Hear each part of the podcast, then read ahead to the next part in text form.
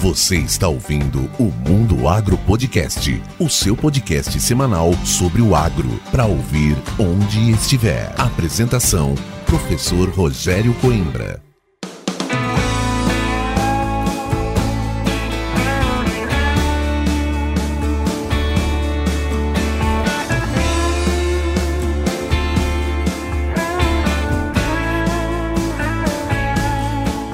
Você já sabe que o tratamento de sementes é importante e funciona como um seguro para a qualidade das sementes. Mas não basta ter bons produtos se não tiver os equipamentos corretos e bem dimensionados para colocar o produto na semente da forma correta. É por isso que a Momesso, com a sua longa história de sucesso no desenvolvimento de máquinas e equipamentos, principalmente voltados para o tratamento de sementes, criou o Centro de Excelência Momesso. Lá, eles testam constantemente os seus equipamentos e desenvolvem pesquisas de inovação de rotina, ou seja, eles sabem a importância de lidar com uma estrutura que é viva e muito delicada. Para conhecer mais sobre a Momesso e o Centro de Excelência, acesse www.momesso.ind.br. Momesso com dois S e Ind de indústria. Siga Momesso também nas redes sociais, no YouTube, no Instagram e no LinkedIn. No episódio de hoje, eu trago a íntegra do episódio 207 do Agro Resenha Podcast, que foi ao ar em outubro de 2021. Eu tive a honra de ser entrevistado pelo nosso grande mentor dos podcasts do agro, o Paulo Ozaki. Se por algum motivo você ainda não conhece o Paulo e o Agro Resenha, eu lhe digo que ele é o precursor dos podcasts do agro. Uma história muito bacana de um cuiabano que estudou agronomia em São Paulo e se tornou um dos maiores comunicadores do agronegócio do Brasil e do mundo. E se você quiser saber mais sobre a história do Paulo, assim que terminar esse episódio, volte aí na sua playlist e escute o especial de 100 episódios do Mundo Agro Podcast, onde eu entrevistei o Paulo. É isso aí. Recado dado, vamos ouvir agora esse bate-papo a convite do Paulo Ozaki.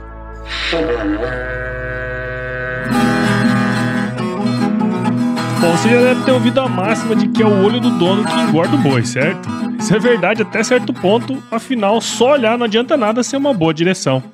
Com base em valores como honestidade, qualidade, inovação nos produtos e excelência no atendimento, a Nutripura, que há quase 20 anos atua no segmento pecuário, te dá essa direção, oferecendo os melhores produtos e serviços aos pecuaristas, garantindo resultados positivos não só no campo, mas principalmente no bolso.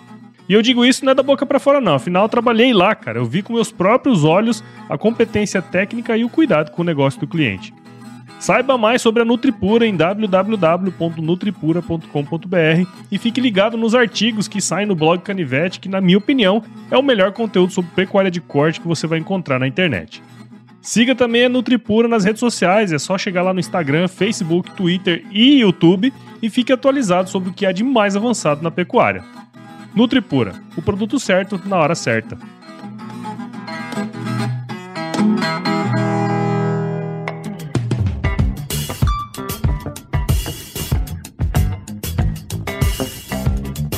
E aí, pessoa? Tudo beleza? Estamos começando mais um episódio aqui do Agro Resenha e na semana tô aqui com o meu querido professor Rogério Coimbra, lá da UFMT em Sinop, aqui do meu querido estado do Mato Grosso, que também é host do Mundo Agro Podcast. O Rogério é engenheiro agrônomo pela Universidade Estadual Paulista Júlio de Mesquita Filho, nossa querida Unesp, onde possui doutorado em produção e tecnologia de sementes lá pela Unesp também. Rogério, muito obrigado por participar aqui com a gente. Seja muito bem-vindo ao Agro Resenha Podcast. Ô Paulão, prazer é todo meu tá aqui no, no primeiro podcast do Agro do Brasil. Já disse a você várias vezes, não canso de repetir, que eu sou fã e o que me inspirou a, a botar o Mundo Agro podcast no ar foi o seu trabalho. E é um barato, né? Sempre legal poder estar aqui conversando com você. A gente já conversou bastante antes é. de começar, né? Nunca falta papo, isso é bom demais. E tamo aí, tamo aí para bater um papo, falar um pouquinho de sementes, falar um pouco dessa questão da comunicação, produção de conteúdo. Muito obrigado pelo convite, viu, Paulo? A resenha tá armada, né, professor? É isso aí, é isso aí. Muito bom. Você que tá aí do outro lado ouvindo esse episódio aqui agora. Não perca esse bate-papo aqui, porque tá muito bom. Firma o golpe que nós já já estamos de volta. Você ouve agora Agro Resenha Podcast. Aqui, a porteira não tem tramela para quem busca se informar sobre assuntos ligados ao agronegócio. A apresentação, Paulo Ozaki.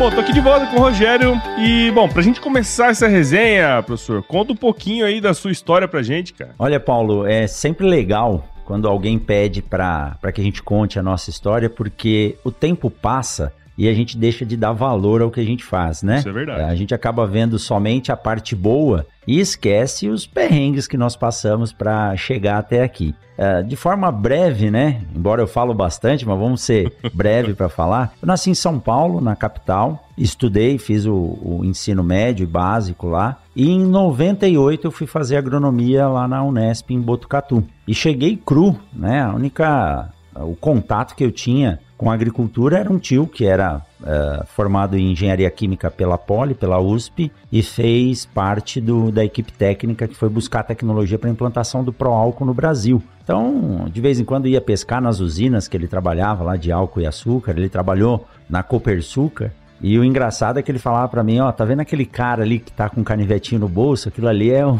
é um engenheiro agrônomo, né? Eu não tinha muita, muita ideia do que fazia o agrônomo. Por fim, no cursinho, um professor me incentivou a, a fazer a, a agronomia e eu fui lá para Botucatu mas passei alguns apertos, né? E algo que eu não tenho vergonha de dizer, não. Numa das primeiras aulas da faculdade, mal sabia eu que era uma aula trote, né? Entrou um veterano lá de terno, gravata, dizendo que tinha voltado da Índia há pouco de um trabalho que ele tinha feito lá pela FAPESP e ele era especialista em melhoramento da cultura de sagu. E eu malemar sabia o que era sagu, né?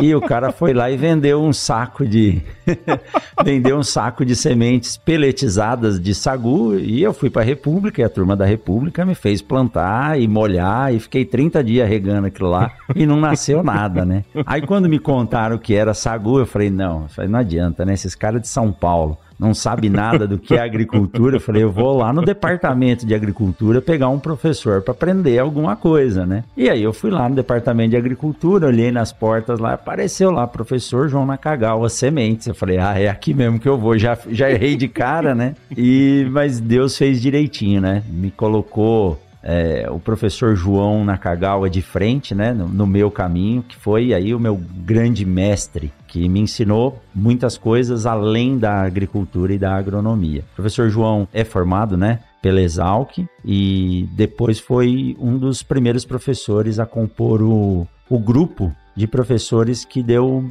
início aos trabalhos na antiga F FCMBB, que era a Faculdade de Ciências Médicas e Biológicas de Botucatu. E aí, Paulo, tem uma história bacana. Você é formado lá em Piracicaba Sim. e poucas pessoas sabem, mas a, a FCA, a Unesp de Botucatu, ela surgiu de um excedente de vagas lá da, da Exalc. Em um determinado ano, Uh, o número de vagas era 200 vagas, se eu não me engano, por ano, para quem entrava na Exalc. E por algum problema no vestibular lá, passaram 251 alunos. E aí, esses 51 alunos a mais teriam direito de estudar. E os pais desses alunos acabaram reivindicando essas vagas. E aí tinha essa Faculdade de Ciências Médicas e Biológicas em Botucatu. E foi feito um acordo no estado para criar um curso de agronomia lá em Botucatu. E esses 51 alunos acabaram sendo levados lá para Botucatu e muitos uh, ex-alunos, ex-alquianos, uh, compuseram o time de professores para dar início ao curso. Sim. Um deles, inclusive, você entrevistou aqui, que é o. Eu entrevistei o filho dele, o professor Hugo de Almeida Leme. Ele era diretor Isso. da Exalc na época, ele foi a pessoa que foi lá para a Unesp é, criar o curso de agronomia. Isso, e, e outro é, ex-exalquiano que virou professor lá e hoje é bem famoso, nosso amigo, o Fernando Dindim, entrevistou, que é o professor Chukichi Kurosawa, Isso, né, que hoje é consultor lá do, do Globo Rural. Então, eh, assim, é, puxa, aí o professor João Nakagawa, né, uma paciência oriental daquelas é, fantásticas e, e, foi meu mentor. É meu mentor até hoje, né? E o legal é que até hoje ele está na ativa. Eu, juntamente com uma colega de turma, a Carolina Gaspar, a Cetinha, nós somos os dois primeiros orientados dele quando ele se aposentou. Então, em março de 1998, foi quando eu entrei na universidade, ele se aposentou. E ele continua trabalhando até hoje como voluntário lá. Oh, e aí o professor João me ensinou os passos, né, da ciência, da pesquisa e principalmente da semente, para eu não errar mais o que era semente, nunca mais plantar sagu, né?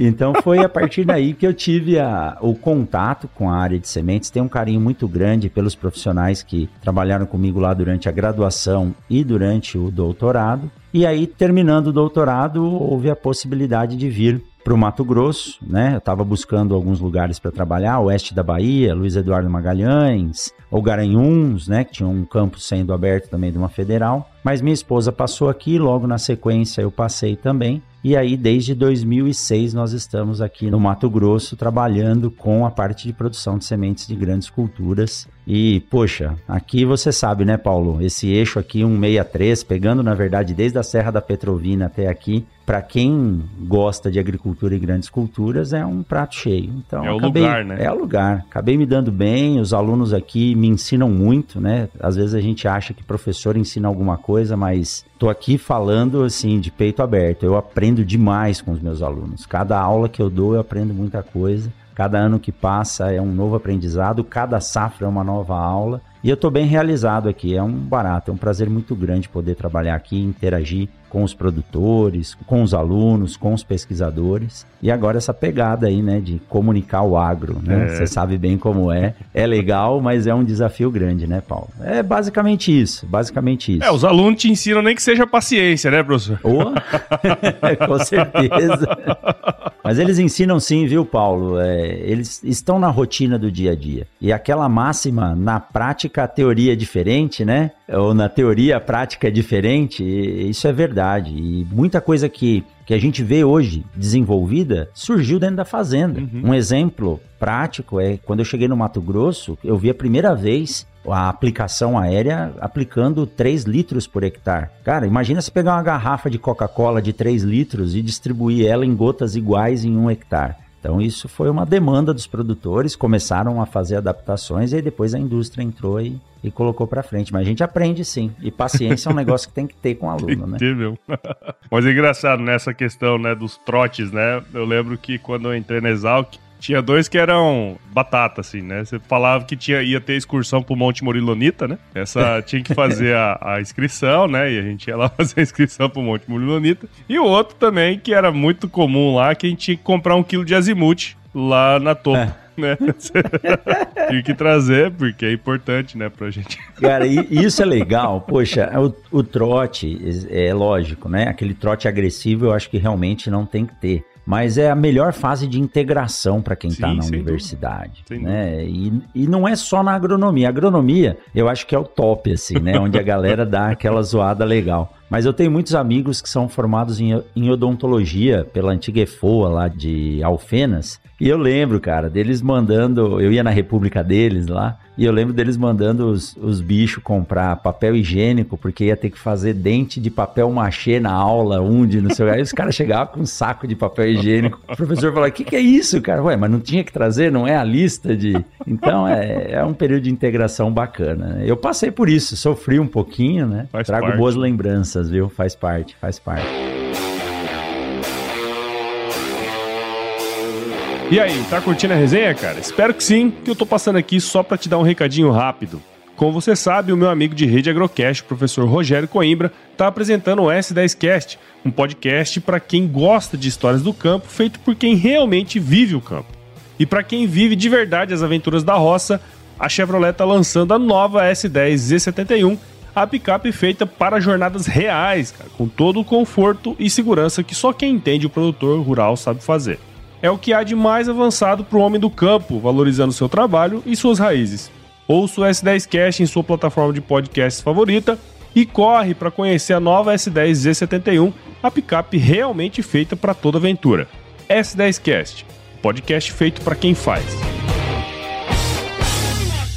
Ô, Rogério, vamos entrar aqui no tema propriamente dito, né, desse episódio, cara, que é, é a semente, né? É um, é um negócio que você trabalha. Eu sempre, é, quando a gente conversou, né, eu falei, ah, vamos trazer você agora aqui para falar do que você faz, né? Porque eu até reproduzi o episódio que eu participei contigo lá no Mundo Agro, né? E eu falei, não, vamos conversar sobre o que você realmente faz, né? E uma coisa aqui que seria interessante aqui, né? Porque às vezes a gente trata a semente como uma coisa muito normal e corriqueira, né? E muitas vezes a gente não entende qual que é o real, a real importância da semente pro sistema produtivo, né? Teria como você contar um pouco pra gente essa questão da semente incluída aí no sistema, cara? Claro, aí você tá dando milho pra bode, viu, Paulo? Se tiver umas três horas para ouvir aí, mas é brincadeira. Ah, realmente, esse ponto que você citou é muito importante. A semente ela entra no sistema de produção do ponto de vista de quem compra e muitas vezes de quem comercializa ou produz também, como um insumo qualquer. É, é, é desmerecido. Mas um adubo, ele vem em uma sacaria, ele pode ser armazenado lá coberto, tá, tá ok, não tem problema. A temperatura não vai afetar na maioria das vezes uh, a sua eficiência. Uhum. Um defensivo, ele vem dentro de uma embalagem plástica, ele tá com a sua formulação correta, você abriu, misturou, utilizou, tudo bem. Agora a semente, a gente tem que levar em consideração que ela é uma estrutura viva. Uhum. Embora pareça que não, porque é uma estrutura de resistência aí que se destacou na evolução das espécies e hoje das mais de 370 mil espécies vegetais existentes, 70% delas se reproduz por semente. Então, uhum. quer dizer, a semente é algo que deu certo na evolução, na ecologia do processo. E dentro da semente tem um embrião que está vivo. Né? Então é, é um bebê que está ali. Algumas vezes em palestras, Paulo, eu peço para alguém mais experiente, né, que tenha um netinho recém-nascido, para falar, você tem um neto? Ou Paulo tem um. Você tá com um menininho novinho, né, Paulo? Sim, sete meses. Então, para impactar, eu chamo alguém da plateia, alguém que está assistindo o treinamento, e falo: Você tem um filho ou um neto novinho? É, tenho. Como que é o nome? Você gosta? É a pessoa, lógico, você tem um carinho especial por uma criança. Aí para impactar eu falo assim, ó, imagina você pegar o seu netinho, sua netinha aí de 3, 4 meses, segurar a cabecinha dele assim bem firme, mirar a moleirinha e dar com ela na quina da mesa. Tum, tum. Aí aquilo dá uma impactada, né? A pessoa fala, pô, esse cara tá louco? Tá me mandando machucar a cabeça de um, de um bebê do meu neto? Fala, mas é exatamente isso que acontece quando você pega o saco de semente e joga de cima do caminhão no chão. É exatamente isso que acontece, porque a semente é uma estrutura viva, vem de um processo de melhoramento lascado, pesado, para não falar fudido, né? É. Para chegar na mão do produtor e tá ali, é aquilo que vai dar o potencial de produção dele. Então tem que tomar um cuidado totalmente diferenciado. O transporte tem que ser feito de forma específica, uh, o acondicionamento, o tratamento da semente. Então tem vários pontos que fazem com que você perca ponto a partir do momento que a semente chegou na sua propriedade. Tudo que você fizer errado, você está tirando qualidade que vai refletir em menor produção. Então eu tenho uma frase que eu abro e termino as minhas palestras e treinamentos, é de que a semente é a tecnologia embarcada à propriedade rural. Semente não é insumo, semente é tecnologia. Então ela tem que ser cuidada dessa forma. E na maioria dos casos, as culturas que nós estamos acostumados a produzir, tirando algumas como cana, ou alguns pastos, ou algumas frutíferas que você faz clonagem, que é a estrutura vegetal, a maioria das culturas que nós conhecemos hoje começam com a semente. Então, se você começar errado, é muito difícil correr atrás desse prejuízo, né? Então, a semente é isso. A semente é uma estrutura viva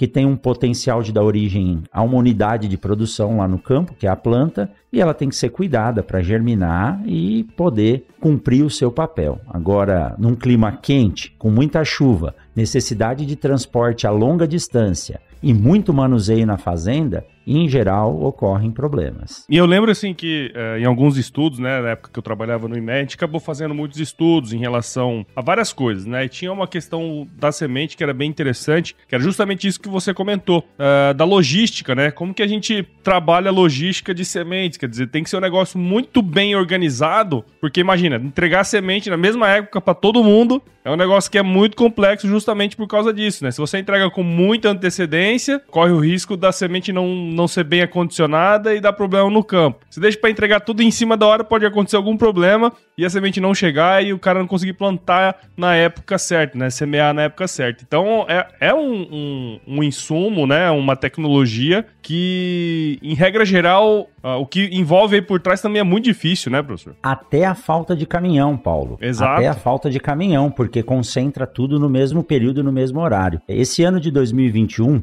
eu escrevi um artigo em função dessa demanda mesmo de informação sobre transporte e logística na entrega das sementes. Quem está vivendo aí nos, nos grandes centros de produção agrícola e tem contato com a indústria de sementes, sabe que o entregar e para quem produz entregar e o receber para o produtor é um período muito delicado e de difícil ajuste. Produtor, com toda a informação que ele tem hoje, ele sabe que ele não pode ficar com a semente na fazenda durante muito tempo, porque ele não tem uma estrutura adequada para manter essa semente refrigerada ou bem condicionada e pode ocorrer ali algum problema. Então ele quer receber a, a semente já no just in time, ali, na hora de plantar. Ele quer receber ontem para plantar hoje, ou receber aí uns 3, 4 dias antes. Só que entra um outro problema. Como a logística, dificuldade de caminhão, às vezes a sementeira produz muitos lotes, então fica uma fila grande para entregar. Dentro da sementeira, a disposição dos lotes pode atrapalhar essa logística. O cara tem que movimentar lá 20, 30 bags para poder tirar os seus bags que estão lá atrás.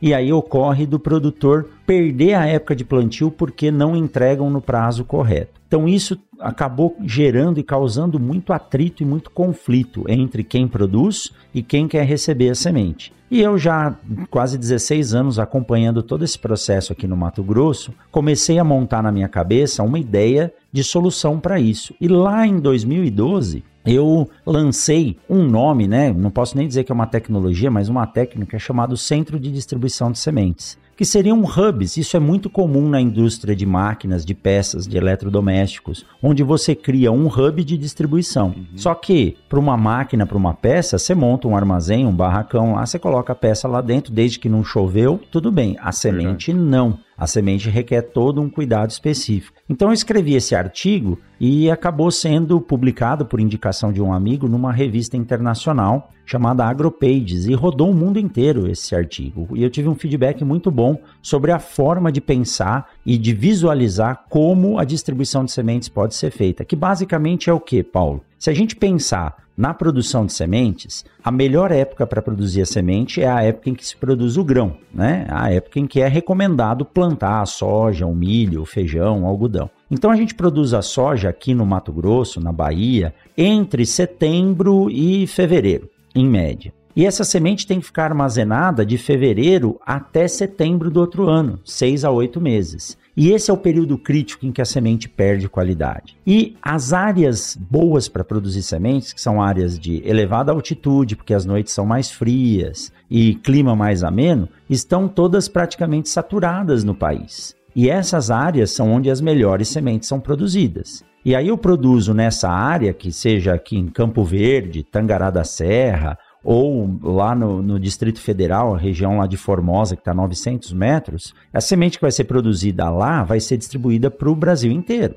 E aí eu pego uma semente que tem que rodar um, dois, três dias de caminhão. Como que eu vou programar para entregar essa semente no produtor com o caminhão saindo aqui três dias antes? O caminhão pode quebrar, é. pode pegar um acidente na estrada. Então, tudo isso são fatores que contribuem para atrapalhar a logística e reduzir a qualidade. Mas a semente ela fica pronta em geral, em março, abril ela já está embegada, né? ou seja, já está colocada em lotes, em bags, beneficiada, classificada e armazenada na unidade de produção. A ideia do centro de distribuição de sementes é levar esse armazenamento para próximo do centro consumidor. Claro, claro. Então eu coloco a semente do lado do produtor, onde eu faço a entrega em um, dois dias. E aí, quando que eu vou transportar? Bom, não vou ter como não transportar, eu tenho que transportar essa semente. Mas eu vou transportar essa semente logo ali em março, abril, maio, ou até junho, que é uma época no Brasil em que, as, em que as temperaturas são mais amenas, e eu vou ter um tempo maior para levar essa semente até o centro de distribuição. E sempre fazendo o controle de qualidade. Saí com a semente com uma determinada qualidade, chegou lá, ela perdeu qualidade, opa, eu descarto esse lote e mando vir outro. Eu tenho tempo hábil para isso. Uhum. Agora, se eu fizer isso em setembro, na época de plantio, Se der problema em um lote, meu amigo, aí vira uma bola de neve. Né? Então, algumas empresas entenderam a importância disso, algumas empresas menores e algumas multinacionais, e começaram a colocar em funcionamento os CDS, os Centros de Distribuição de Sementes. Algo que me deixou muito feliz, porque é uma tecnologia que eu pensei, ela já existia, mas simplesmente a gente adaptou para sementes. E outra coisa, o sistema produtivo sai ganhando, porque o produtor tem a semente ali do lado, ele acompanha a qualidade dela e quando ele precisa, tem alguns colegas que chamam, né? Falou, Coimbra, você desenvolveu o delivery da semente, porque o cara realmente, se, tiver, se a empresa estiver bem organizada, o cara liga fala, Paulo, amanhã eu quero quatro bags tratados já. Então, 500 quilômetros você entrega de um dia para o outro, 400 quilômetros, né? Então você separa o lote, trata no centro de tratamento dentro da, do CDS e entrega a semente prontinho. O produtor nem precisa mexer nela, ele abre o bag, coloca na máquina e planta. É uma realidade ainda pequena, perto do montante do Brasil, né? O Brasil produz aí aproximadamente 35 milhões de hectares de soja e a gente tem isso por uma porção pequena em poucos estados mas a tendência isso é, é crescer. É um problema sério, essa questão de logística. Sim, é, não, sem dúvidas, cara. lembro muito disso aí, né, de dar, dar, muito problema e tal. E eu não sabia que era você que tinha organizado é, o pensamento, né, porque faz muito sentido em qualquer, em qualquer uma das, dessas áreas de produtos, né, que a gente vê, por exemplo, São Paulo, né, com centros de distribuição de vários, vários produtos, por que não com semente, né? Alguém tinha que colocar lá, ó, isso é possível, né? Isso aqui é, faz, faz, pode fazer parte no futuro e com certeza isso vai acontecer cada vez mais, né, professor? Até porque qualidade cada vez mais sendo exaltada, né, de sementes e essa necessidade de ter o negócio ali perto para você é, conseguir plantar na época certa, né? É, não ter esses atrasos, né? Sem dúvida isso vai aumentar cada vez mais, né? Essa ideia eu trouxe porque, você sabe, eu sou de São Paulo. É, minha esposa é do Vale do Ribeiro, então a gente estava sempre entre São Paulo e Curitiba. E quando você pega esses pontos de saída das grandes capitais, você vê grandes centros de distribuição né? De Exatamente. lojas de eletrodomésticos, de lojas de cosméticos. E uma vez eu vi um centro de distribuição no meio do nada. Né? De uma empresa aí que trabalha com produtos com cosméticos. Eu falei, mas que raio que esses caras estão montando. E é uma estrutura aqui, né? enorme, Paulo. Tipo... Eu falei, aqui algum motivo tem que ter. Aí eu entrei e fui consultar. Aí você olha, cara, é a passagem da onde vai para todos os lugares. Né? Exatamente. Né? Para todos exatamente. os lugares. E o centro deles ficou tão bom que eles ampliaram e começaram a terceirizar, né? A alugar o centro para outras empresas. Eu falei, cara, isso vai funcionar para semente e é o que está causando o problema. Porque a maioria das vezes você vê, tanto a sementeira quanto o produtor, ah, professor, não estou conseguindo tirar semente, quanto tempo ela vai poder ficar armazenada? Ou recebi, quero receber dois meses antes, eu posso? Dá para montar uma câmara fria na fazenda? Não. Quanto menos o produtor mexer na semente, melhor, porque é que nem fralda de criança, né? Tem um amigo nosso aí, você conhece ele também, o Léo Lopes, e ele fala isso quando você vai mexer no som, quando você vai equalizar um som, né? Fala, o som tem que ser captado bem, porque qualquer coisa que você fizer vai piorando, né? Então, semente é que nem fralda de criança também. Quanto menos você mexer, menos caca vai fazer. Você tentar abrir ali, mexer, vai estragar. Então, a semente ela tem que ser recebida, plantada e aí para frente o, o, processo vai. Se tiver que tratar, grafitar ou transportar, aí o negócio vai cada vez piorando a qualidade. Então tem que Legal. tomar cuidado mesmo. E essa questão da qualidade, porque nós estamos falando tudo isso, né? Você falou da importância da semente aí para o sistema de, de, produção, né? É toda essa questão da logística, tudo isso é para beneficiar a qualidade, né, da, da, semente. Porque a hora que ela sai lá da planta, ela tá com a qualidade e depois ela vai só perdendo, Máximo. né? Por, por essa questão que você comentou, o ser vivo e tudo mais, né? Quais são, é, quando se trata de qualidade, enfim, tratamento de semente também, né, que você acabou comentando aí também, quais são os componentes que a gente precisa ficar de olho para que ela chegue lá de fato e seja, é, seja boa para o sistema? Olha, essa pergunta é muito legal, Paulo, porque a maioria das vezes é, o produtor ou o pesquisador, a gente fala em qualidade, né? A semente tem qualidade. Mas aquilo que nós falamos com a palavra qualidade deveria ter um S lá no final, que são qualidades. A qualidade da semente ela é composta de quatro fatores, né? A qualidade física, fisiológica, genética e sanitária. Qualidade física é aquilo que a gente acaba vendo na semente, o que é mensurável, né? Peso, estrutura da casca. A casca da semente, poucas pessoas sabem que é a estrutura de proteção para a semente. Então é, é uma estrutura que evoluiu ao longo do tempo e dá segurança para aquele embrião que está ali dentro. E é o que primeiro recebe choque, é o que primeiro recebe impacto, é o que primeiro recebe chuva, então vai comprometer a qualidade da semente. Peso, densidade. Então essa é a qualidade física. Qualidade genética está ligado tanto ao potencial que aquela semente traz, mas também principalmente em relação à pureza genética. Quando eu compro uma semente, eu quero que dentro daquele saco tenha só a semente que eu escolhi. E às vezes, por ser uh, um sistema que demanda assim um grande trabalho e uma grande precisão, você pode na hora de colher passar a ponta da plataforma da máquina num outro campo e colher uma semente que não é do mesmo material, embora seja da mesma espécie. Se tiver planta daninha misturado, então aí a, a qualidade genética vai embora, né? Aí entra mistura varietal. E então a genética ela representa tanto o potencial que a semente vai desempenhar, quanto a questão de misturas. E se houver uma mistura que não pode ser separada fisicamente, o problema é bem sério. Isso já ocorreu aqui no Mato Grosso, acho que foi em, é, por volta de 2012, 2013. Alguns produtores receberam sacos de soja onde tinha plantas de hábito de crescimento determinado misturada com plantas de hábito de crescimento indeterminado. Então você imagina o problema para o produtor manejar essa lavoura, onde na mesma área eu tenho plantas em estádios diferentes de desenvolvimento. Né? Hoje a grande maioria é indeterminado, então você tem lá a soja florescendo e se desenvolvendo. Mas quando você tem essa mistura, é complicado. Outro fator importante que poucas pessoas levam em consideração, porque o próprio sistema já trabalha para que a semente chegue é, isenta de patógenos, é a qualidade sanitária. Hum. Mas imagina só, quando um produtor está semeando, e existem vários trabalhos e várias técnicas e tecnologias para que ele faça um plantio de forma mais adequada, o que, que o produtor quer? Colocar todas as sementes na mesma profundidade, no espaçamento correto entre linhas e entre plantas, para chegar na população adequada. Então ele faz um espalhamento de sementes na área de forma precisa. Agora imagina, Paulo, se essa semente está contaminada com um fungo, com uma bactéria ou pior de todos hoje, que é um nematóide. Então, se eu compro um saquinho de semente lá de 60 quilos e espalho isso em 10 mil metros quadrados, eu estou fazendo a disseminação dessa doença ou desse patógeno, não, né, ou todo, dessa né? praga de forma perfeita. Então, semente não pode ter nenhum tipo de patógeno associado ou ligado a ela, porque senão você vai fazer o papel que a natureza pediu, distribuir isso aí de forma adequada. E por fim, mas não menos importante, é o que o produtor mais vê, é a qualidade fisiológica, que aí a gente fala basicamente de vigor e de germinação. E aí entra um problema sério, que é o entendimento do que é vigor e o que é germinação. Alguns produtores às vezes nos encontram e falam, professor, se a semente para mim tiver vigor, ela não precisa nem germinar, viu?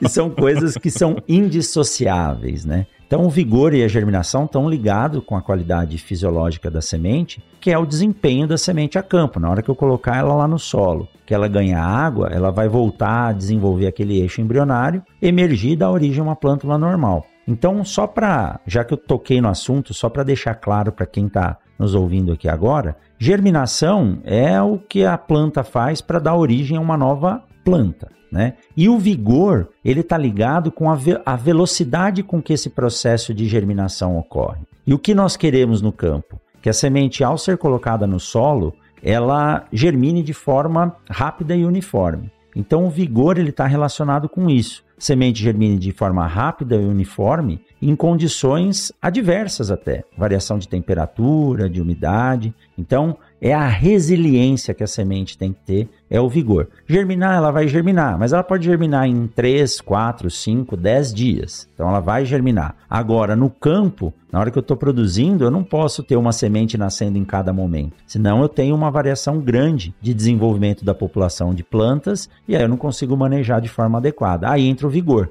que faz todos os soldados marcharem ali na mesma velocidade. Então, quanto mais rápido a semente germinar, mais vigor ela tem. De forma bem simplista é isso, Paulo. Sim, legal. Não, e, e é interessante, né, cara, essa, essa questão.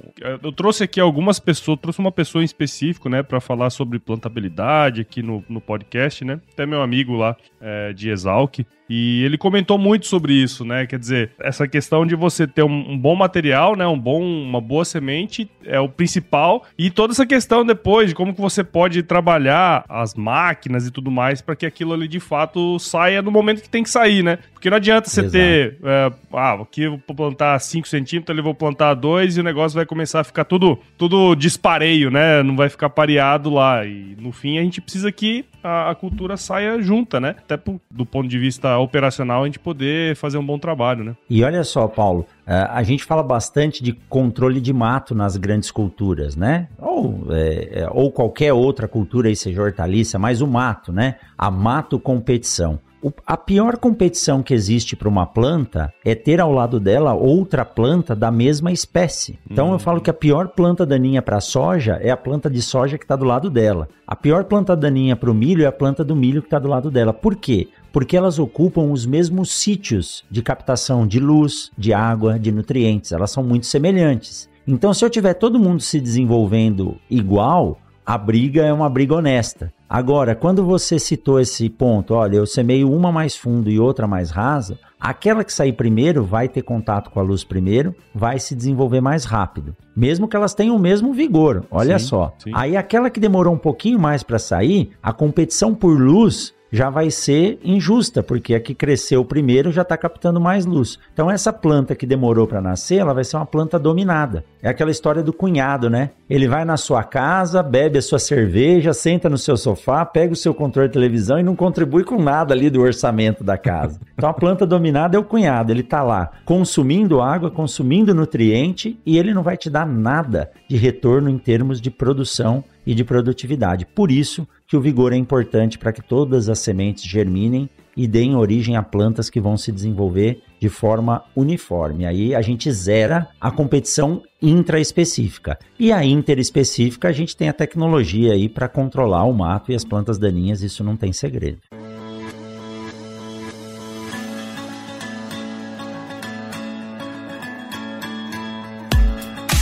Diversas pesquisas apontam que o produtor rural está cada vez mais conectado ao mundo digital. E é nesse contexto que nasceu o Broto, plataforma digital que ajuda o produtor rural a potencializar sua produtividade financeira.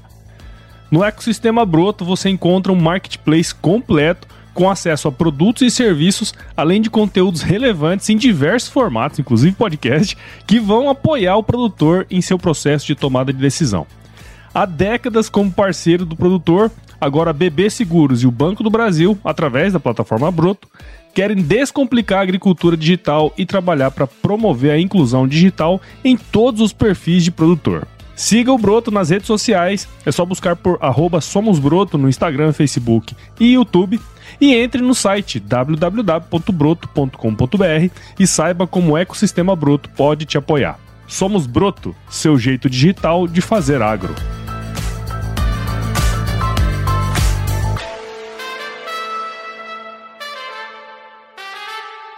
Ô, Rogério, uma coisa que acho que eu até tinha comentado antes, não sei se eu lembro se eu perguntei, mas a questão da, do tratamento de sementes, né? Como é que é que funciona isso? Faz, faz na fazenda, faz antes? Como é que é esse, esse lance? Ô, Paulão, esse é um tema que eu gosto de falar e gosto de trabalhar, viu? O tratamento de sementes, vamos dar de novo aqui uma de Forrest Gump, né? Contando histórias, né? Mas nós estamos aqui no. Você é nascido aqui em Cuiabá, né? Você é nascido no Cerrado, Mato Grossense. E o centro-oeste do Mato Grosso, ele só foi ocupado pelas grandes culturas por dois motivos. O primeiro foi manejo do solo, né? Tecnologias que deram a possibilidade de você é, manejar o solo e colocar ali a, a, estrutura de pH, disponibilização de nutrientes adequada. E o segundo é uma questão ligada ao tratamento e à fenologia das plantas. A soja, Dr. Romeu Kiel, que foi o melhorista que trouxe né, as, as estruturas de materiais de soja para o Brasil adequados, ele trouxe para o Cerrado materiais com um período juvenil longo, ou seja, sementes de soja que vinham do Rio Grande do Sul para cá tinham sensibilidade ao fotoperíodo, então ela germinava e logo se diferenciava passando da fase vegetativa para a fase reprodutiva e florescia. Só que uma planta muito pequena, sem folha suficiente florescendo, ela não vai ter base, não vai ter estrutura para produzir e ter uma boa produtividade, né? Tanto que os primeiros materiais de soja plantados no Mato Grosso produziam aí de 12 a 22 sacos. Hoje a gente já tem potencial de 110 sacos. Potencial, não estou dizendo que todo mundo faz isso, mas dá para produzir. E outra tecnologia foi o TS, o tratamento de sementes. Os solos do cerrado são muito ricos em micro-organismos. E quando você coloca a semente no solo, ela ganha água porque ela é muito higroscópica. E quando ela ganha água, até as estruturas celulares se reorganizarem para se tornar seletiva, ela perde para o solo açúcares, sais minerais, vitaminas, proteínas, eh, aminoácidos em geral, que vão nutrir quem? Fungos, bactérias, e vermes que estão no solo. Então, esse período em que a semente ainda está muito suscetível ao ataque dessas pragas e doenças, se ela não tiver uma proteção, você vai ter uma perda de stand muito grande. E aí se desenvolveu a tecnologia de levar uma proteção junto com a semente para o solo, para que ela pudesse germinar e depois que ela germinou, a raiz consegue resistir bem a esses patógenos. Então, é isso aí a gente chama de tratamento de sementes, que em geral são produtos fungicidas e ou inseticidas que vão atuar na proteção. Ele cria uma redoma de proteção para que esses fungos e bactérias não sobreponham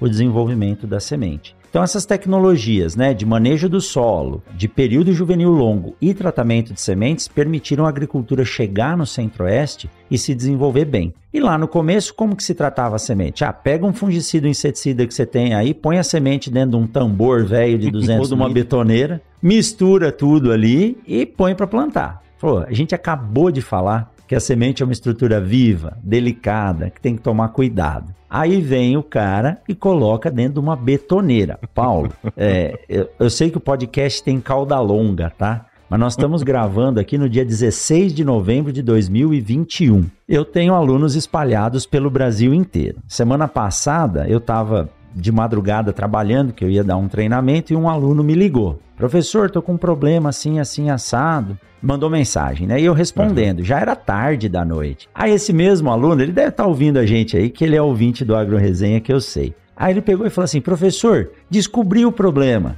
Né? A semente do, do produtor estava dizendo que a semente estava soltando a casca, a semente de soja, entupindo a, a, o vácuo da semeadora, né? do disco de distribuição. Descobriu o problema. O produtor está tratando a semente num caminhão de bater concreto. Ah, falei, cara, caminhão betoneira. Falei, ah, não, é brincadeira. Eu peguei, mandei um áudio e falei, meu amigo, falei, são quase uma hora da manhã, eu tô trabalhando, você também, você, acho que você deve estar tá num churrasco tomando cerveja, você tá me dando trote. Você acha, tratar semente num caminhão betoneira? Aí falou: não, professor, é verdade. Então você olha só o ponto que nós chegamos, né? O cara coloca uma tecnologia Ai, lá que levou cara. 15 anos para ser desenvolvida num caminhão betoneira. Então, inicialmente, Paulo, era o que tinha, né? eu preciso misturar a semente com o produto, se fazia dessa forma. E ainda hoje existem muitas fazendas que têm betoneira de mexer concreto e cimento que usa para se tratar a semente. Mas a tecnologia de tratamento de sementes evoluiu tanto, tanto que hoje existem máquinas que já usam eletrostática para tratar a semente. Carrega a semente com carga positiva,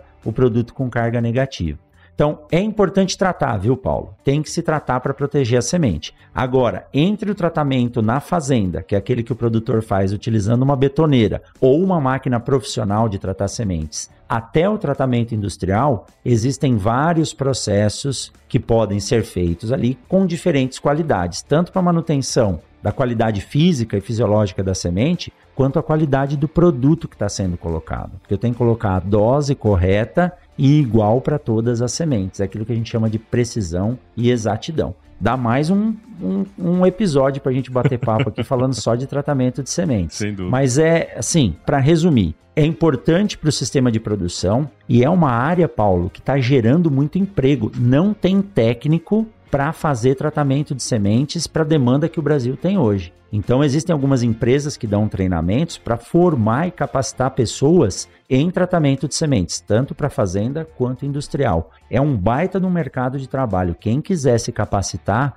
tem emprego garantido aí por uns bons anos nessa área que tem crescido cada vez mais. Legal, legal. Ah, fica a dica aí para você que tá ouvindo aí, tá buscando uma área aí para se especializar, né? Eu acredito que seja uma área interessante. E tudo isso que a gente ouviu falar aqui sobre tratamento de sementes, qualidade, né? É, você vê que tem uma complexidade ali que você precisa é, ir atrás, estudar e, e, e para prestar esse serviço, né, professor? Não é um negócio assim também que é da, da noite pro dia, né? Não, não, não. Não é, mas é assim, é uma oportunidade, uma oportunidade grande. E existem, tem alguns cursos surgindo aí, aqui na universidade mesmo, nós temos um curso para quem já é formado e estamos montando alguns cursos para técnicos para que possa atender esse mercado. Paulo, tecnologia, quando a gente fala em tecnologia, geralmente você pensa, né, robô, computador. A maior tecnologia que existe no mercado, e seja qualquer um deles, chama-se recurso humano capacitado. A máquina faz muita coisa, mas se não tiver o cara que saiba apertar é. o botão, aí você não consegue fazer nada de forma correta. E hoje a gente tem uma demanda muito grande por pessoas capacitadas nessas tecnologias. Então, assim, ah, tá difícil conseguir emprego? Estuda um pouquinho, vai atrás, porque você vai ver. Principalmente no agro, né? Há uma expectativa que no próximo ano a crise vai ser pesada, menos no agronegócio. Né? Então a gente tem a demanda por operador de trator, de colhedora e de máquinas e centros de tratamento de sementes.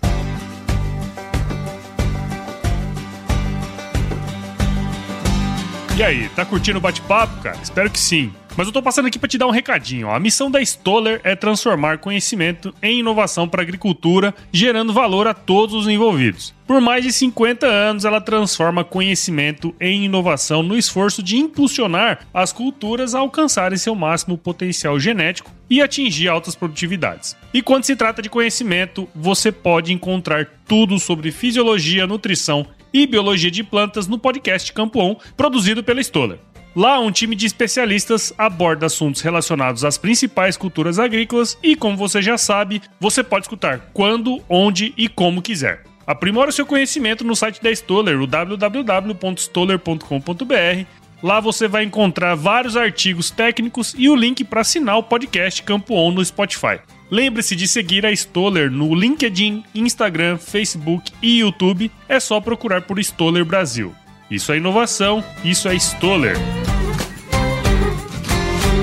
A gente conversou bastante, né, professor, sobre os aspectos relacionados à sua área de atuação, que é sementes. Só que eu queria agora só dar uma mudada no rumo da nossa prosa, que nem é tão mudada assim, né? Afinal, você sempre gerou conteúdo, só que dentro de uma sala de aula, né? E aí, há alguns anos, você começou a gerar conteúdo em formato de áudio e distribuir pela internet. em podcasts, cara. Conta um pouco dessa sua saga aí, essa relação professor, criador de conteúdo, como é que é isso, cara? é, Paulo, olha, a gente não sabe, né, mas todo professor é, é um comunicador, né? Embora o seu público esteja ali dentro de uma sala em quatro paredes, mas você tem que ser um bom comunicador. É. E eu, eu até brinco que o nosso aluno não é o nosso público, é o nosso cliente. Eu preciso vender a minha ideia para ele e ele tem que comprar. Se ele comprar essa ideia, quer dizer que ele entendeu e ele pode dar um passo à frente na formação dele. E o podcast, cara, nós já conversamos da quando você teve lá no centésimo episódio do Mundo Agro, que eu sempre tive essa vontade de expandir um pouco as ideias das conversas que eu tinha com os meus amigos agrônomos, principalmente com o Gustavo. E ele que me deu esse, esse insight quando ele me convidou para uma entrevista no canal dele do YouTube. E depois a gente começou a bater papo, sempre. O Gustavo é um cara ligado à área comercial, ligado bastante à parte de compra, venda de insumos, de sementes. Aí eu falei, Gustavo, nós temos que pegar essas nossas conversas e colocar em público, que a gente pode ajudar bastante bastante gente, né? Uhum. E aí a questão dos alunos, Paulo, foi o primeiro foco que eu pensei no podcast. Falei, bom, ao invés de eu ter que divulgar e me apresentar para um monte de gente, eu já tenho 500 alunos da agronomia matriculados todo ano ali na UFMT. Então, pelo menos esse esse público aí eu acho que eu consigo atingir. E foi essa a ideia. Então, as conversas que a gente costuma ter no dia a dia, elas podem ajudar muitas pessoas, porque são trocas de ideias, né? Divulgação de informações. E aí eu comecei a ouvir o Agro Resenha, o Papo Agro Podcast, ouvia outros podcasts, é lógico, acho que quem ouve podcast ouviu ou ouve até hoje o Nerdcast, e a gente começou a evoluir. Falei, não, vou tentar fazer isso, só que tem um desafio, né? E você tem até aí um, uma ferramenta na mão para ajudar quem quer tirar o podcast do papel, e eu acho isso bacana. E eu não tive isso na época. E também não tive coragem de ligar para você e falar, Paulo, como é que faz? Aí eu fui atrás de tutoriais, né? E basicamente eu segui os tutoriais do Léo Lopes, do Alotênica, do Radiofobia. Isso e fui aprendendo. É lógico que a gente não consegue aprender 100%, dei minhas cabeçadas, tive os meus problemas. E aí depois comecei a ouvir o pessoal da rede Agrocast. Você me convidou no início, né, para entrar lá na rede. Eu fiquei meio preocupado porque eu já tinha muito trabalho, era muito complicado a forma com que eu fazia o podcast. Falei, cara, eu vou ter que colocar mais um feed no ar ainda, vai ser complicado. Aí surgiu a oportunidade da gente é, acessar o Omni e ficou muito mais fácil, né? Ficou muito mais fácil. Então, hoje a gente consegue gerar conteúdo. Mas foi bacana demais, Paulo. A repercussão, assim como você, eu imagino você começando com o primeiro podcast do agronegócio no Brasil. Você deve ter tido muitos feedbacks que foram sendo pílulas de energia, né? Para cada vez que você tentava desistir, provavelmente vinha alguém te dando um feedback bacana, te levantando. E, e eu já cheguei já num, num período de boom e mesmo assim eu tive muitos feedbacks bacanas. E isso vem incentivando a gente a cada dia. E novamente, né, aquela história do professor na sala de aula que aprende mais do que ensina. Cara, para cada entrevista que a gente vai fazer, a gente tem que fazer um roteiro, por mais simples que ele seja, e estudar sobre a pessoa e a persona a qual você está falando. Então, o que eu aprendi nesses dois anos de Mundo Agro Podcast, assim, é algo fantástico. Fora que eu acho que a maior riqueza disso são os bons relacionamentos e as boas comunicações, o networking, né? Quantas pessoas? Você é um cara que eu conheci daqui, do, do, podcast, né? Então, pô, tem o Luizão, tem o Neto, é, e outras pessoas que nós entrevistamos, que às vezes a gente até tem medo, né? Fala, poxa, como que eu vou chamar essa pessoa? Tive a oportunidade recentemente de conhecer e bater um papo pessoalmente com o Zecão, da Fazenda Capuaba, uhum. o Zecão lá da Exalc, né, que é o apelido dele. E é um cara que eu sempre admirei, sempre ouvi falar, assistia palestras online, nunca tinha visto uma palestra dele presencial. E um dia eu resolvi mandar uma mensagem para ele. Aí entrei em contato com os meus contatos, consegui o telefone do Zecão e liguei para ele, me apresentei. E hoje ele é um grande amigo. A gente conversa quase que toda semana sobre o agro, sobre acontecimentos, sobre eventos, né? Ele gosta muito de estar tá ligado aos alunos da universidade, passando a experiência dele.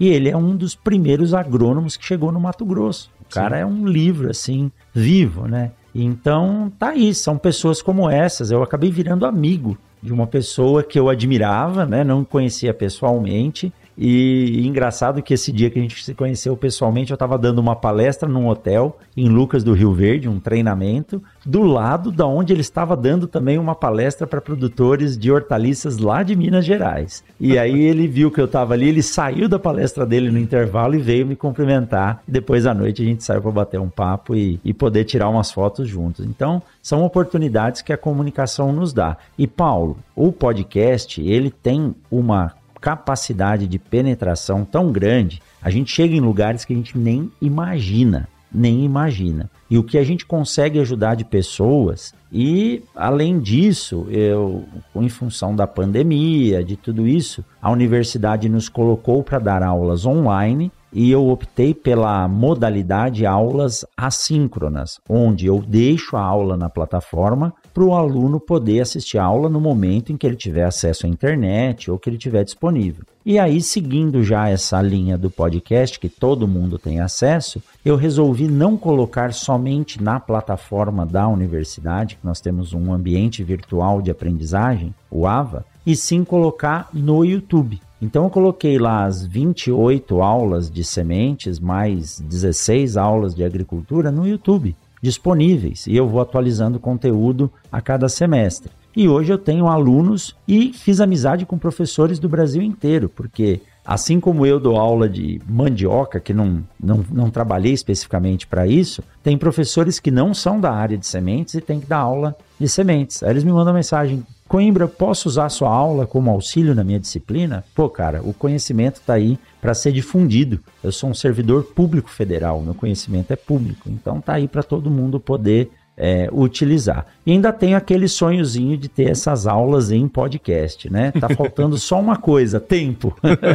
Mas eu acho que ao longo do tempo a gente consegue fazer isso, porque o podcast, Paulo, você sabe, diferente de um vídeo que é muito mais difícil de produzir, mas o vídeo ele é muito mais autoexplicativo, que você está mostrando um slide. Agora aqui nós estamos só falando. Quem está ouvindo tem que usar um dos sentidos, que é a audição, isso e aí. transformar isso em imaginação. Então é um desafio grande, mas a gente já entrevistou pessoas aí que conseguem traduzir em palavras o que muitas pessoas não conseguem colocar em texto ou em imagem. Então é uma experiência que tem me dado uma satisfação muito, mas muito, muito grande mesmo. É um, tá sendo assim um, é um prazer enorme, um hobby que me salvou aí de, de ficar meio é, preocupado de ficar preso em casa durante a pandemia, então o podcast me ajudou a fazer muito isso e até a parte de edição, que eu fazia. Hoje em dia não dá mais, né? Hoje em dia a gente tem que dedicar nosso tempo a gerar conteúdo e aí a gente tem os amigos, os parceiros, e vale a pena citar o nome deles aqui, né? Tem o Senhorá, que, putz, é um cara fantástico, que é o seu editor. Tem o Tiago, que, que trabalha para mim. Tem o Bruno, que nos auxilia também, que também é editor, e todas as equipes de editores aí de podcast pelo Brasil são fundamentais para que a gente possa estar tá batendo um papo aqui hoje. É isso aí, é isso aí, cara. E, e, é muito legal, né? A gente poder ter esses feedbacks, né? Você comentou ali no início essa questão é, de ter feedbacks, né? É, isso é de fato o que faz a gente não parar, né? E você que tá aí do outro lado ouvindo esse episódio aqui, gostou desse bate-papo, de conhecer mais sobre tecnologia de sementes, sobre qualidade e tudo mais, compartilha, né? Vem, dá um feedback. Isso, isso uh, pra gente é muito bom é, e é o que faz a gente continuar produzindo conteúdo assim, de graça, né? Só pelo Exato. fato de a gente estar tá aqui junto conversando, é o que você comentou ali atrás, né? Fazer esse relacionamento, conhecer, né? Elevando o conhecimento aí nosso, né, cara? Então, é muito legal saber que esse mundo do podcast também serviu para você como serviu para mim. Exato. Ô Paulo, isso que você falou do feedback, às vezes são ações tão simples. É, eu vejo o pessoal no YouTube, né? E a gente a gente compartilha de ouvir o mesmo cara. Eu gosto bastante do, do trabalho que o Luciano Pires faz. Sim. E eu sinto que o Luciano Pires ele fica incomodado em começar um vídeo ou começar um podcast pedindo pro cara, falar, pô, segue a gente, dá um like aí, porque são algoritmos que dependem disso para colocar você na, no, no, dia a dia. Eu muitas vezes não peço, não, não tô nem aí, mas é importante. E é um gesto que quando a pessoa tá lá no vídeo e você esquece de fazer isso, a pessoa fala, pô, dá um like aí para mim. É um trabalho tão grande de pré-produção, produção e pós-produção para que 15 minutos de áudio ou de vídeo vão ao ar, que só quem faz sabe, e às vezes um likezinho desse, um compartilhamento, pode fazer essa informação chegar tão longe aí. e aí a, a, a, comunicação que a gente quer fazer tem efeito. Então, é, eu sempre procuro fazer isso. Você entrar lá na Apple e deixar um recado, pô, gostei, clica lá com cinco estrelas, ou no Spotify favoritar, né, no Deezer, no Castbox seguir. Então essas coisas ajudam a gente que está desenvolvendo a ter uma maior amplitude. É uma ação simples para quem faz, mas o retorno para nós é muito bom. E quando tem um, um joinha ou uma resposta, pô, gostei do que você fez. E outro, você falou isso quando nós batemos um papo da outra vez no, no Mundo Agro Podcast. A curadoria, quando alguém te manda uma mensagem falando, pô, Paulo, entrevista aquele cara lá que pode ser bacana, é isso que a gente quer. É isso que a gente quer, o nosso público ditando o que quer ouvir. Aí, quer dizer, fechou o ciclo direitinho, né? Bom, Rogério, muito bom. Poderíamos ficar aqui horas conversando sobre podcast, sobre sementes, né? Sobre o agro, né? É, sobre o agro. Você dá um, um curso aí de seis meses que a gente tentou resumir aqui em menos de uma hora, né?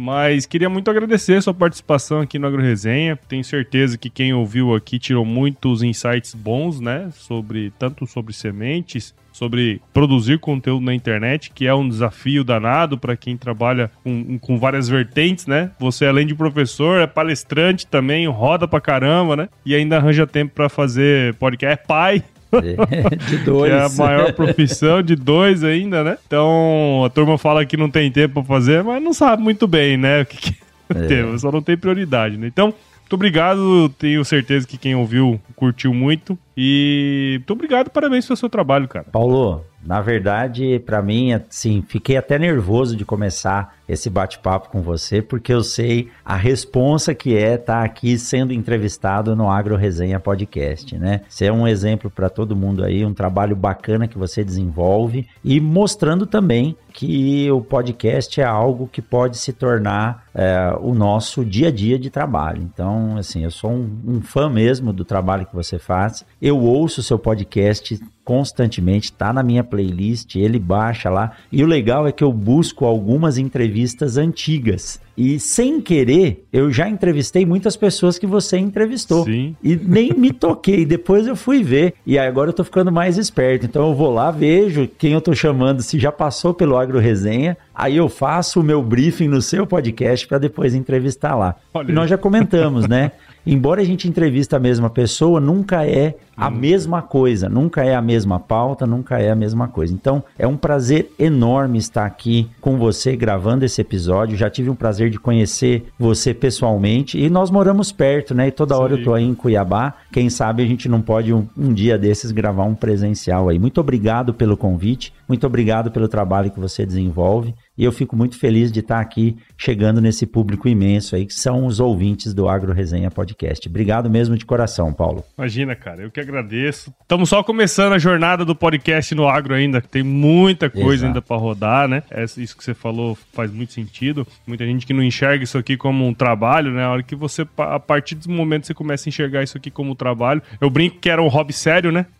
É, é um hobby sério, hobby sério é aquele hobby que você faz e, e não deixa de lado né? É um momento que tem que fazer. Então, tudo legal. E para quem quer queira aí seguir o seu trabalho, conhecer um pouco mais aí sobre você, professor, conta um pouco pra gente aí. Olha, é, hoje eu tenho uma atuação grande, né? Por influência da minha filha, ela que me ensinou a utilizar o Instagram. Mas o Instagram é uma rede que eu tô dia a dia ali divulgando as coisas que a gente faz no campo, no laboratório. Então, meu Instagram é arroba Rogério A. Coimbra, ou procurar por professor Rogério Coimbra. E lá no, na bio do Instagram tem link para tudo. E tem o YouTube também, professor Rogério Coimbra, onde eu tenho todas as minhas aulas disponíveis lá. E Paulo, eu esqueci só de dizer uma coisa, cara. Hum. Tem um negócio que eu aprendi no podcast de um cara que eu sou fã, que é uma das maiores tecnologias desenvolvidas para o agronegócio. Ah. Sabe qual que é? Qual que é? Se chover, não precisa molhar a horta. essa mesmo, essa, essa tecnologia aí é, é antiga, né? E antiga e funciona, né? e funciona. Ô, professor, vamos agora pro nosso quiz aqui. Finalizar ah, é? o nosso Poxa, quiz. tem o quiz, né? É, Olha meu, só. É, tava tá esquecendo, é, tava vamos, esquecendo. Vamos, vamos lá, vamos lá. Quiz. Bom, você já conhece, então eu vou te fazer algumas perguntas e a primeira coisa que vier à sua cabeça aí você responde. Beleza. Sua música antiga predileta, cara. Ó, oh, olha só. É, música, na verdade, tem duas que eu gosto. Uma que é uma música que inspira pra caramba. Eu tinha um professor do cursinho que cantava que é o We Are the Champion, do, Sim, do Queen. Queen né? Isso aí é. E eu tinha um professor, se eu não me engano, ele se chamava Carvalho, lá no cursinho em São Paulo. E a gente acha que vencer, ganhar, né, ser o campeão é algo que você faz uma vez na vida e aquilo ali fica e depois passa. Mas ao longo do tempo, né, Paulo, a gente aprende que a gente vence todos os dias. É isso aí. Então essa música aí é uma música que assim toca e eu gosto de ouvir ela quando eu tô meio para baixo, põe ela lá e falo, não, dá para dá para tocar. E outra que é o hino do engenheiro agrônomo, né, que é Boate Azul. Essa Boate daí Azul quando você toma uns goró, você tem que ouvir, né? vamos colocar essa agora. aí, senhora, sobrou pra você aí. Os integrantes da vida noturna se foram dormir. E a dama da noite que estava comigo também foi embora. Fecharam-se as portas, sozinho de novo, tive que sair.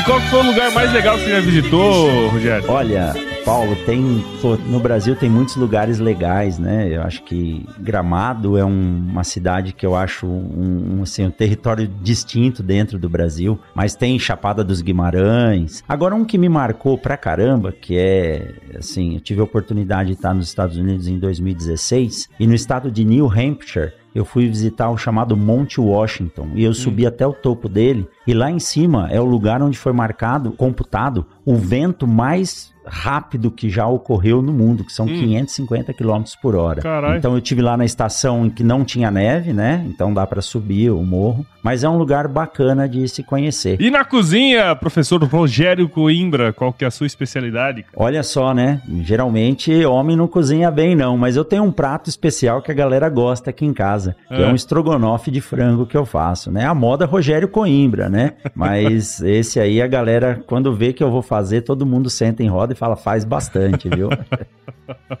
Bom demais. E um livro aí, cara, indica um livro pra gente, o Rogério. Olha só, Paulo, engraçado, né? É, eu sou um cara que não gosto de ler. Você vê que eu não, não tenho cultura, né? Já me disseram, você não gosta de ler, você não tem cultura. Enquanto minha filha leu 33 livros em um ano de pandemia, eu li dois nesse período, né? Mas tem um livro, sim, que eu li recentemente, que ele é de um cara até que você já entrevistou aqui, que é Guerreiros Não Nascem Prontos, do nosso grande José Luiz Tejon. Esse livro é uma, é uma história de vida e mostra que para você vencer, é, basta você querer. Basta você ter vontade. Então você pode sim se tornar um grande guerreiro. É um livro bacana demais de se ler e bem acessível. Legal, legal. Esse livro é bem bacana mesmo. E, e na época, acho que eu não sei se eu tinha lido quando eu entrevistei ele, mas eu entrevistei e li logo depois, assim, né? E muito, Uhum. muito legal o, o- o livro. E se você se encontrasse com o seu eu de 17 anos hoje, professor Rogério Coimbra, qual seria o melhor conselho que você se daria? Olha, Paulão, eu falaria para ele fazer tudo da mesma forma. Faça que foi bacana demais. A única coisa que eu mandaria ele fazer é aproveita um pouco mais, viu? Fica muito bitolado em estudar e fazer as coisas. Tem algumas coisas bacanas da vida que a gente acaba deixando passar de lado. Então, nada em excesso é bom. Então, eu gostaria de ter viajado mais, de ter curtido um pouquinho mais a vida e não ter ficado só bitolado nos estudos, né? Então, hoje a gente tenta ah, compensar isso aí. Mas faça do jeito que foi feito, tá? Tá bom demais. Eu falo a mesma coisa, eu- ah, cara, se fosse outro jeito, não ia estar ninguém aqui desse jeito, né? É, então tem que ser do mesmo jeito, senão você ia mudar o futuro, né? Legal, legal. Muito bom, então, professor. Assim, pra mim foi um podcast especial, né? Afinal, a gente se conheceu aí no mundo físico, primeiro no mundo virtual e depois veio pra cá. E, e o que nos uniu foi, de fato, o podcast, né? Então, Exato. se você que tá aí do outro lado ouvindo esse episódio achou que a nossa conversa aqui foi de fato frutífera aí pra você, considere é, compartilhar esse episódio com alguém, né, que você acha que vai curtir. Então, aqui no Agro Resenha, a gente tá disponível em todos os agregadores de podcast, assim como no Mundo Agro também, né? Então, no Apple Podcast, Google, Spotify, Deezer, Cashbox, tudo que você quiser aí você pode é, assinar, né? Siga as nossas redes sociais também, no Instagram, Facebook, Twitter, LinkedIn e qualquer outro desses aí. Entre no nosso grupo do WhatsApp, no nosso canal do Telegram e escreva pra gente no contato arroba agroresenha.com.br, porque a gente adora receber ois. E nós aqui, nós dois, fazemos parte da Rede Agrocast, a maior, mais bonita e fofa rede de podcasts do agro do Brasil. Então, se você tiver a fim de escutar outros podcasts do agro, que não só o Agro Resenha e o Mundo Agro Podcast, entre lá em www.redeagrocast.com.br. Bom, é isso aí, professor. Muito obrigado, viu, cara? Foi um baita de um bate-papo legal, hein, meu? Eu gostei demais, estou muito feliz e espero que a gente possa ter outros bate-papos desse aí. Tem bastante Ah, assunto não para discutir, né, Não Paulo? tem dúvida, não tem dúvida. E como você comentou, né, você aprendeu uma tecnologia de fato muito. Antiga e mais moderna. E eu vou aí. finalizar para você aqui, ó. Pode- pode Se chover, não precisa molhar a horta. Sair de que jeito, se nem sei o onde vou. Muito vagamente me lembro que estou. Deixa eu só ir ali no fundo, que apareceu uma cobra ali. Minha mulher tá me Ô, chamando. louco. Deixa eu matar lá. Pera aí. Vai lá que eu vou responder aqui meus alunos também. Demais e não consigo me lembrar sequer. Ai, cara, muito bom. Depois de cobras mortas e. Caralho. É isso aí. da boate azul.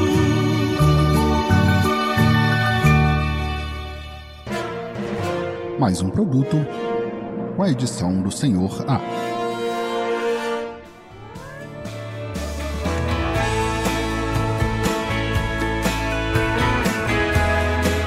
Eu tenho certeza que você curtiu esse bate-papo. E para mim foi muito bacana estar no Agro Resenha Podcast. Assine o Agro Resenha Podcast no seu agregador de áudio e compartilhe o link, porque podcast é assim, no boca a boca, levando o agro para os quatro cantos desse Brasil. Siga também os podcasts da Rede Agrocast. Lá você encontra uma grande variedade de temas e assuntos que ajudam a fortalecer o nosso agronegócio. É isso aí, nos encontramos na semana que vem em mais um episódio do Mundo Agro Podcast. Um forte abraço e até mais.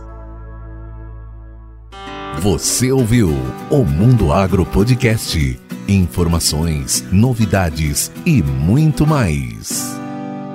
Esse episódio do Mundo Agro Podcast foi um oferecimento da Momesso. Momesso, excelência no tratamento de sementes do on-farm ao industrial.